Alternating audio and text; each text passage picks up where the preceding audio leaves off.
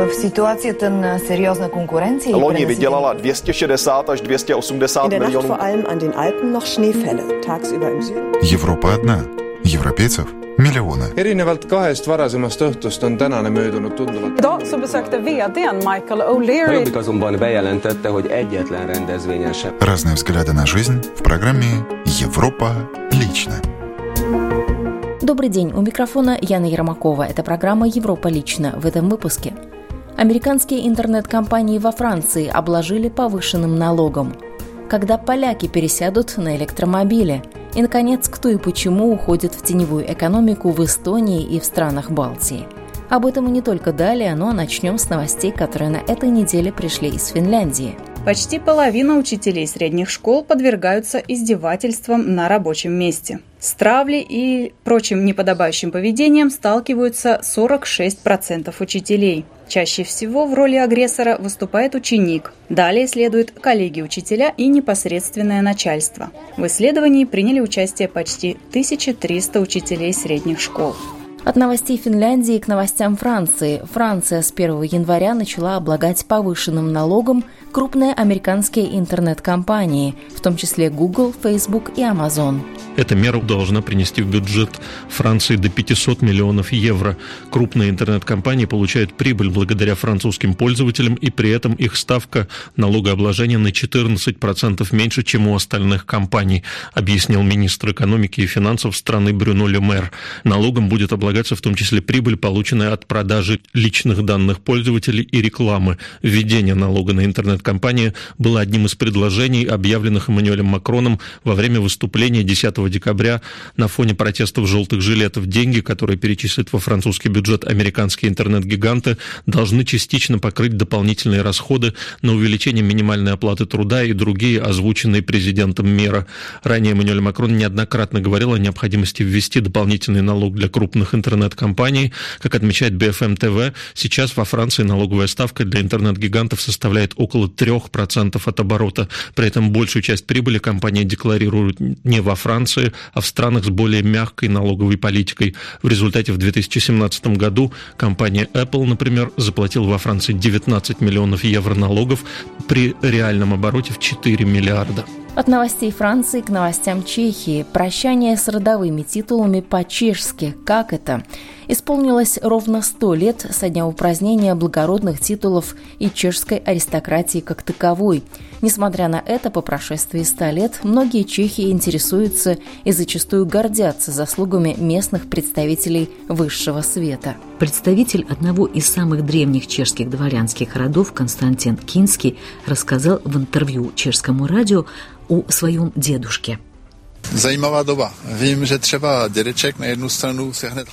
Вообще, это был очень интересный период времени. Я знаю, что мой дедушка, с одной стороны, сразу же поддержал создание независимой Чехословацкой республики и очень подружился с Яном Масариком, сыном первого президента Чехословакии. Дедушке даже предложили пост министра сельского хозяйства, однако он отказался, так как хотел сохранить личную независимость.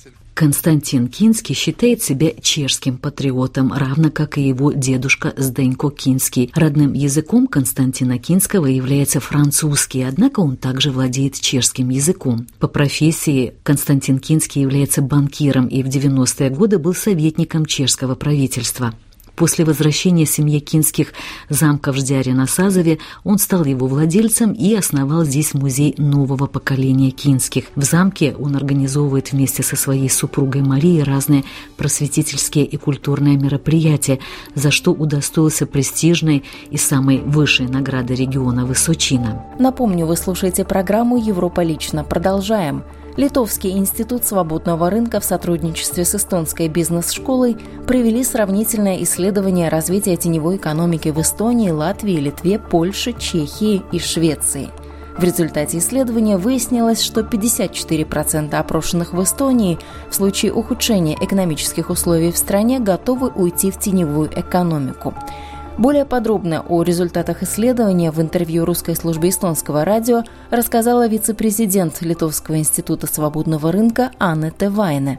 Цель наших исследований была установить, что думают люди про теневую экономику, про причины, которые ведут к ценовой экономике и ее росту. Во-первых, мы спрашивали людей про их друзей и родственников, э, которые работают э, в теневой экономике, потому что э, напрямую спрашивать не очень так удается, потому что люди неохотно отвечают на такие вопросы. Вот если мы посмотрим, что они говорят про своих друзей, ну это очень близкий ответ к тому, наверное, что люди сами про себя бы думали. 25% эстонцев сказали, что у них есть знакомые или друзья, или родственники, которые в течение 12 месяцев э, последних э, работали в теневой экономике.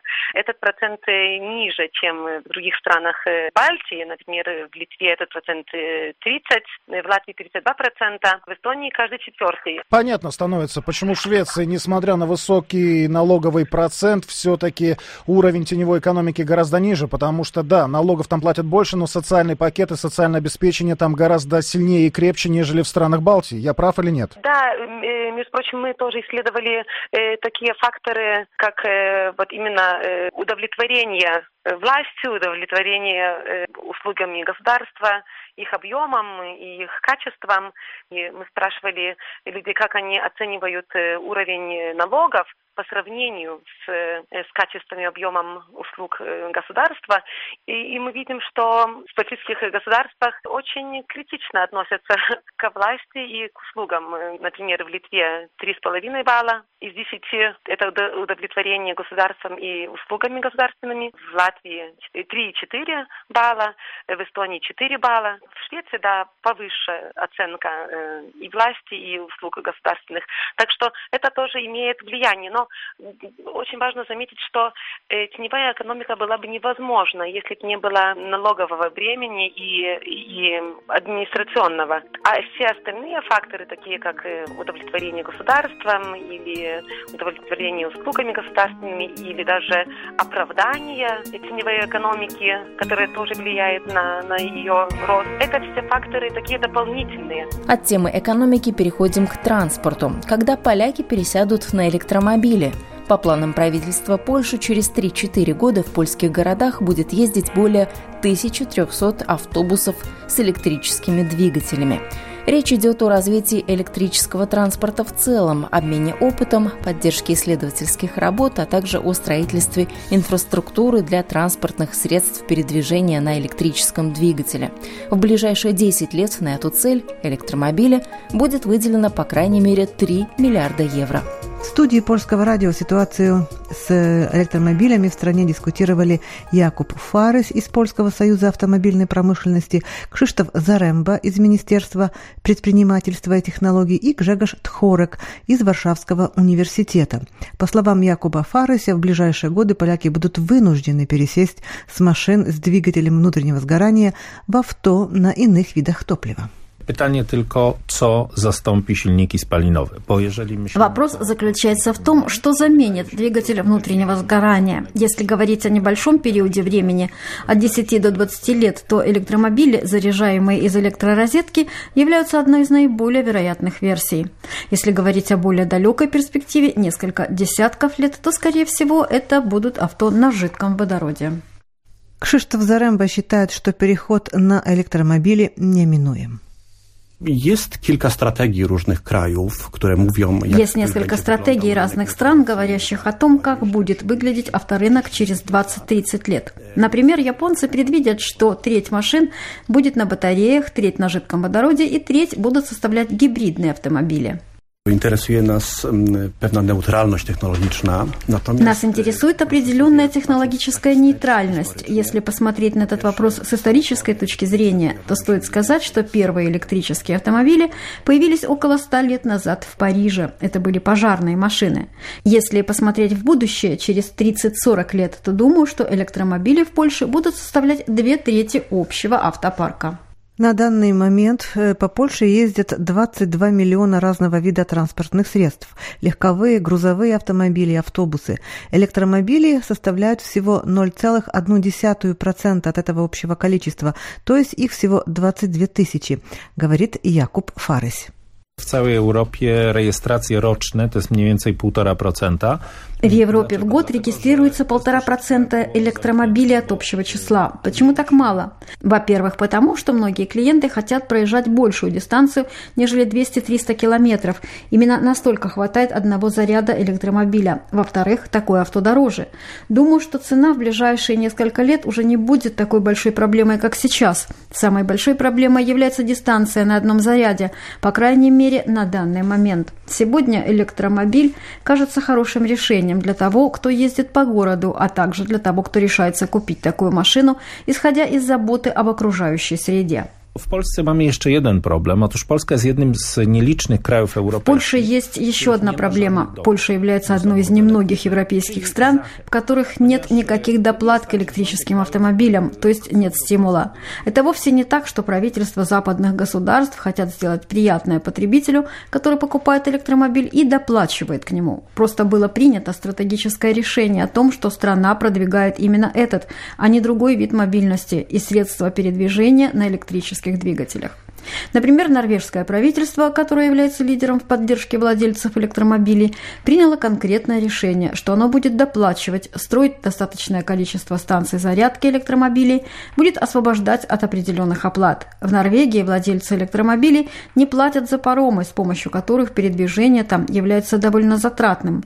Поэтому я думаю, что речь идет об определенном политическом решении, что мы идем в этом, а не в другом направлении. По мнению Кшиштофа Зарембы, польское правительство уже сделало определенные шаги в направлении электромобильного транспорта. Ustawa, która weszła w życie, ustawa elektromobilności i wraz z Закон об электромобильности, который вошел в жизнь, а также фонд низкоуглеродного транспорта предусматривает стимулы. Я бы хотел обратить внимание на то, что мы в Министерстве предпринимательства и технологий сделали ставку на то, что станет наиболее выгодным для проживающих в Польше людей, а также для польских городов. Мы сделали ставку не на частные электрические автомобили, а на электрический общественный транспорт. На самом деле ключом для улучшения ситуации окружающей среды, улучшения функционирования нашего общества является экологический общественный транспорт. Dzisiaj w Polsce jeździ już ponad 110 elektrycznych Сегодня в autobusów. Польше ездит более 100 электрических автобусов. Некоторые польские города являются лидерами в Европе по количеству электробусов. Через год их будет значительно больше, прибавится еще 300. Мы рассчитываем, что в конце 2022 начале 2023 года в польских городах будут ездить более 1300 электробусов на батареях. Тогда, я надеюсь, снизится уровень загрязнения и шума, диаметрально изменится качество воздуха. Гжегош Тхорек обратил внимание, что Польша специализируется на производстве электрических автобусов. Он также считает, что дистанция в 200-300 километров для проезда на одном заряде на сегодняшний день вполне достаточно.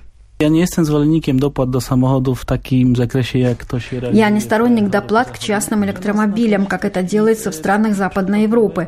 Нам это не по карману. Пример Норвегии или Дании показывает, что когда доплаты отменяются, продажа электромобилей падает, а те машины, которые покупаются в рамках системы доплат, не являются оптимальными с точки зрения экологии. Это большие, красивые, быстрые машины, но они не идут в паре с экологичностью. Bez wątpienia mamy przewagi w produkcji autobusów. To nasza Несомненно, у нас есть преимущество в производстве автобусов с электродвигателями. Это наша национальная специализация.